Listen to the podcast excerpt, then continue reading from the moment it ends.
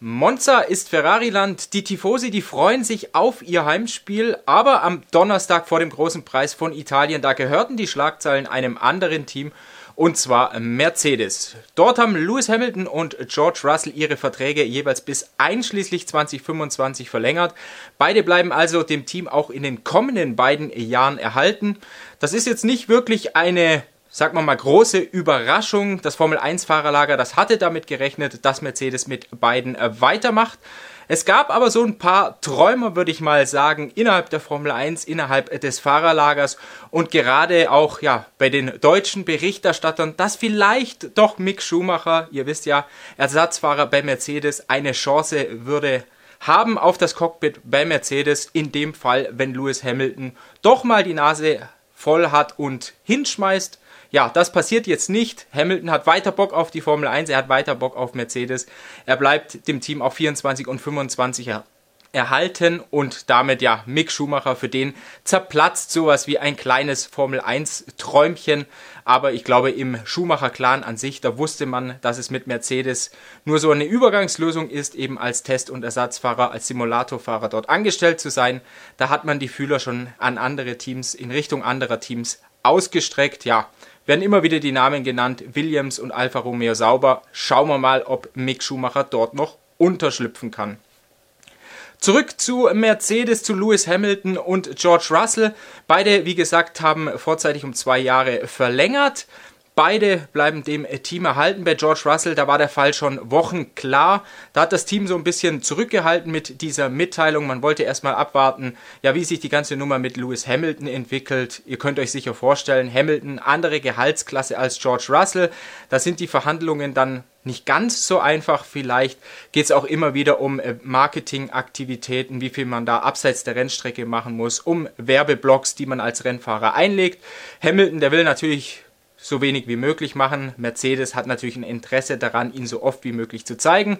Hamilton hat jetzt selber gesagt, in Zandvoort, also am vergangenen Wochenende, da ist man sich handelseinig geworden. Jetzt eben die Mitteilung, dass man zusammen weitermacht und Mercedes hat weiterhin jetzt eine Fahrerpaarung aus Jung und Alt, also eine ganz gute Mischung. George Russell 25 Jahre, Lewis Hamilton aktuell 38 Jahre und ja, wenn er weiterhin zwei Jahre in der Formel 1 bleibt, was er ja eben vorhat, dann wird er schon über 40 Jahre alt sein.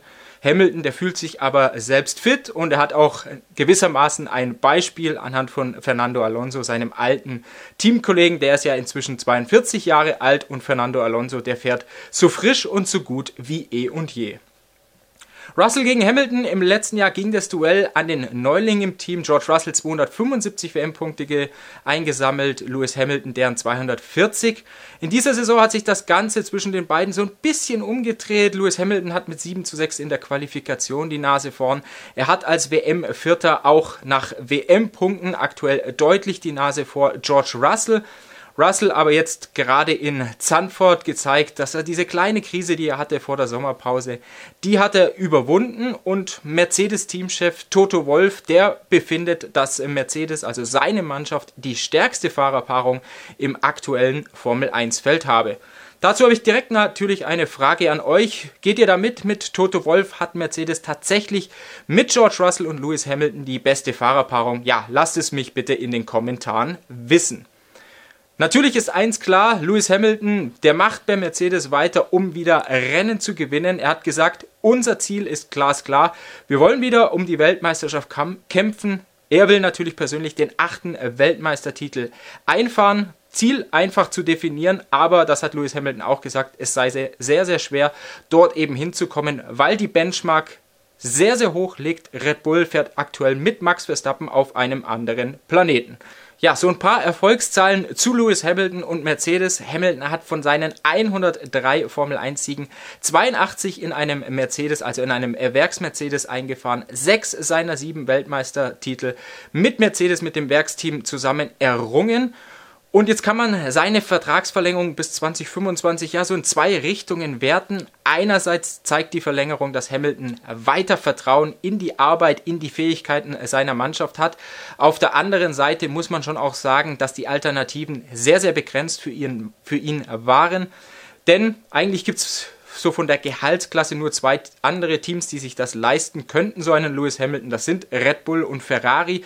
Red Bull Teamchef Christian Horner, der hat schon vor Wochen geflaxt, ja, gescherzt, dass wenn Red Bull neben Max Verstappen noch so einen Piloten wie Lewis Hamilton anstellen würde, ja, dann könnte man die Fabrik zusperren. Also man kann, kann sich das nicht vorstellen und bei Ferrari, da glaube ich, da hat Lewis Hamilton eher die Finger von gelassen. Ja, was hätte er auch davon gehabt, zu Scuderia zu gehen? Er weiß bei Mercedes, was er hat, er kennt das Team und er hat dort auch den Vorteil, dass er so wie Sterling Moss das gemacht hat, ein Botschafter auf Lebenszeit sein kann. Ja, so bei anderen Verträgen, Vertragsverlängerung, äh, Verhandlungen, was gibt sich, ergibt sich da aktuell in der Formel 1? Charles Leclerc, der wird praktisch an jedem Rennwochenende angesprochen. Sein Vertrag, der läuft ja noch bis einschließlich Ende 2024, genauso wie bei Teamkollege Carlos Sainz. Leclerc hat gesagt, jetzt vor dem Ferrari-Heimspiel, er habe keine Eile, er hat noch eineinhalb Jahre Vertrag und sein großes Ziel sei es weiterhin, mit Ferrari die Weltmeisterschaft zu erringen. Also da wird man alles dafür tun, dass man auch gemeinsam weitermacht. Aber wie eben Leclerc sagt, keine Eile. Teamchef Frederic Vasseur, der hat ja schon vor ein paar Tagen gesagt, er will die ganze Nummer erst dann lösen, wenn man das Auto verbessert hat. Also das Auto hat erst Priorität und dann so Richtung Jahresende. Da will man sich mit den Fahrern verstärkt zusammengesetzt haben und eine Entscheidung dann auch für die Zukunft getroffen haben. Ja, die Rennstrecke in Monza wird auch gerne der Temple of Speed genannt. Es gibt hier sehr, sehr viele Geraden, die überwiegen, nur elf Kurven, davon drei Schikanen. Was hier in Monza zählt, das ist Topspeed, also eine gute Höchstgeschwindigkeit. Man braucht eine Bremsstabilität am Ende der Geraden. Man muss gut über die Randsteine kommen. Es braucht eine gute Traktion auf der Hinterachse aus den Kurven heraus und natürlich Motorleistung. So auf 80% der Distanz der Runde stehen die Fahrer voll auf dem Stempel, also von diesen 5,793 Kilometern zu 80% auf dem, voll auf dem Gas. Eine höhere, Volllast gibt es bei der Formel 1 nur in Saudi-Arabien zu vermelden, da sind es so 82 Prozent. Und was die Höchstgeschwindigkeiten angeht, da liegt Monza an der zweiten Stelle in diesjähr im diesjährigen Rennkalender. Nur in Mexico City werden höhere Topspeeds erreicht und das liegt dort daran, dass eben die Luft dünner ist und dadurch die Autos weniger Luftwiderstand aufbauen. Monza, das war in den letzten fünf Jahren auch die Rennstrecke der Abwechslung in der Formel 1. 2018 hat dort Lewis Hamilton gewonnen, 2019 Charles Leclerc, 2020 Pierre Gasly, 2021 Daniel Ricciardo und im Vorjahr Max Verstappen. Also in den letzten fünf Jahren gab es fünf verschiedene Sieger. Aber in dieser Saison, da liegt der Fall eindeutig, da liegt der Fall klar. Es gibt nur einen Top-Favoriten und der heißt Max Verstappen im Red Bull. Man muss sich das mal auf der Zunge zergehen lassen. Bisher hat die Formel 1 in diesem Jahr 362 WM-Punkte ausgeschüttet. Dafür hätte man alle Rennen gewinnen müssen, also alle Hauptrennen, alle Sprints gewinnen müssen und sich jeweils im Hauptrennen den Extrapunkt für die schnellste Runde sichern. Max Verstappen, der hat nur 23 Weltmeisterschaftspunkte nicht geholt. Der steht bei 339 WM-Punkten von eben diesen 362. Er hat 11 von 13 Rennen gewonnen, zuletzt 9 in Serie und jetzt könnte er in Monza eben seinen zehnten Streich folgen lassen. Das wäre dann alleiniger Formel 1 Rekord. Ja, nach seinem Sieg in Zandvoort, da hat Max Verstappen mal erläutert, ja, wieso er in diesem Jahr denn so eklatant dominant eben ist wo denn der Durchbruch für ihn zustande kommt oder kam. Und da hat Max Verstappen auf das Rennwochenende in Baku verwiesen. Er hat gesagt, dass er, das war das vierte Wochenende, sehr, sehr viel dort mit seinem Red Bull experimentiert hat, dass er dort Sachen gelernt hatte, die er vorher nicht wusste, dass er dort eben verschiedene Werkzeuge benutzt hat mit dem Auto und dann auch eins wurde mit seinem Red Bull. Das hat sich noch im Rennen noch nicht ganz wiedergespiegelt, weil er dort die Reifen ein bisschen zu sehr rangenommen hat. Aber eben das, was Verstappen dort über das Auto, über die Balance, über das Setup gelernt hat, das hat er dann an den kommenden Rennwochenenden auch übertragen und seither hat das gefruchtet. Mit Sicherheit hat ihm auch die äh, Weiterentwicklung geholfen. Baku, das wisst ihr, da gab es das erste größere Upgrade am Red Bull, hat so zwei Zehntelsekunden gebracht und Sergio Perez, der hat durchklingen lassen, dass dadurch die Balance sich etwas verschoben habe, er größere Schwierigkeiten bekommen habe. Ja, und das lässt den Rückschluss zu, dass eben seit Baku der Red Bull, und das sind so ein bisschen Parallelen zum letzten Jahr, wieder mehr zum Übersteuern neigt. Max Verstappen, der liebt Übersteuern, der kommt damit besser zurecht. Und eins ist auch klar, Verstappen ist einfach grundsätzlich der schnellere Rennfahrer als Perez und aktuell eben der schnellste Mann der Formel 1. Würde es Max Verstappen und Red Bull nicht geben, ja, dann wäre diese Formel 1-Saison ein echter Kracher mit vielen, vielen verschiedenen Siegern. Denn hinter Red Bull, da tummeln sich Ferrari, Aston Martin, Mercedes, McLaren, ab und zu stößt noch Alpine in diese Verfolgergruppe dazu. Also verschiedene Teams, die sich um den zweiten Platz hinter Red Bull streiten. Und dort entscheidet meistens die Tagesform, das Streckenprofil, die Bedingungen, die Reifen, die Exekution des Rennwochenendes, also wie die Strategie bei den einzelnen Teams dann auch verläuft. Und natürlich auch die Tagesform der Fahrer. Es geht da hin und her, ein, zwei Zehntelsekunden entscheiden, ob man auf den letzten Podestplatz fahren kann oder vielleicht ganz hinten in dieser Gruppe landet und nur auf Platz 12 ist, also sogar vielleicht noch nicht einmal Weltmeisterschaftspunkte sammelt. Ferrari, da hat man mehr Hoffnungen jetzt als zuletzt in Zandvoort. Man guckt da so ein bisschen auf das Rennen zurück in Spa-Francorchamps. Auch dort eben wenig Anpressdruck gefragt gewesen, wie in Monza. Auch viel Topspeed verlangt. Und gerade hat man bei Ferrari in diesem Jahr gesehen, auf diesen Strecken eben, wo Low Downforce, wenig Abtrieb verlangt ist, dass das Paket besser funktioniert. Charles Leclerc, der hat nochmal in der Pressekonferenz vor Monza erklärt, dass das Problem der Scuderia die Unberechenbarkeit des Autos wäre. Leclerc sagt, er wisse selten oder eigentlich gar nicht, wie die Balance gerade am Kurvenausgang sei, ob das Auto in Unter- oder in Übersteuern verfalle.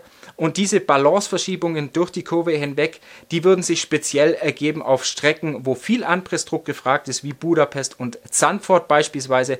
Dort käme es immer wieder zu diesen Verschiebungen. Deshalb ist Ferrari hoffnungsvoller, dass man in Monza besser abschneiden kann, weil es gibt dort eher Kurven mit kurzen Radien, jetzt mal abgesehen von den beiden Lesmo-Kurven, da muss Ferrari einfach schauen, dass man durchkommt.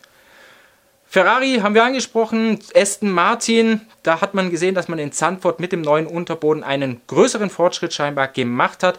Das Team, das warnt aber noch so ein bisschen. Teamchef Mike Krack, der hat gesagt, wir müssen jetzt mal abwarten, wie Monza läuft, wie Singapur läuft, um tatsächlich beurteilen zu können, ja, wie gut dieses neue Upgrade dann funktioniert.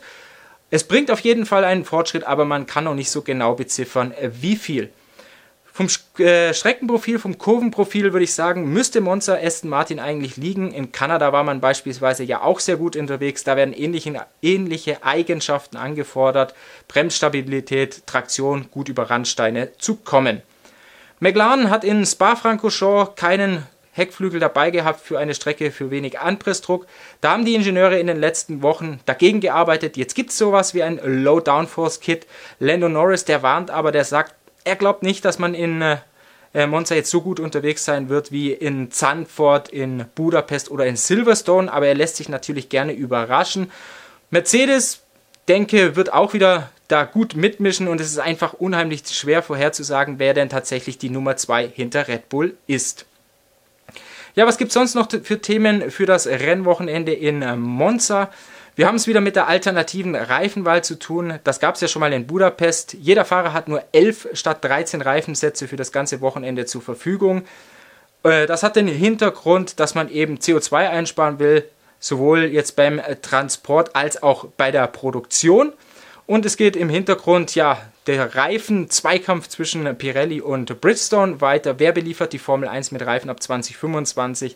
Da hat sich jetzt so in den letzten Wochen abgezeichnet, dass Pirelli die Oberhand haben sollte, also die Formel 1 wahrscheinlich mit Pirelli weitermacht. Zum Schluss springen wir noch ins Jahr 1988. Damals hat McLaren die Formel 1 ja von A bis Z dominiert, bis auf ein einziges Rennen und das war ausgerechnet der Grand Prix von Italien. Alain Prost ist damals vorzeitig mit Motorschaden äh, ausgeschieden. Ähm, Ayrton Senna kurz vor Schluss von einem gewissen Jean-Louis Schlesser abgeräumt worden. Ferrari hat sein Heimspiel gewonnen, die Dominatoren von McLaren waren gestürzt und jetzt stellt sich die Frage, ja wiederholt sich gewissermaßen Geschichte, stolpert Red Bull in dieser Saison überhaupt noch, vielleicht sogar in Monza?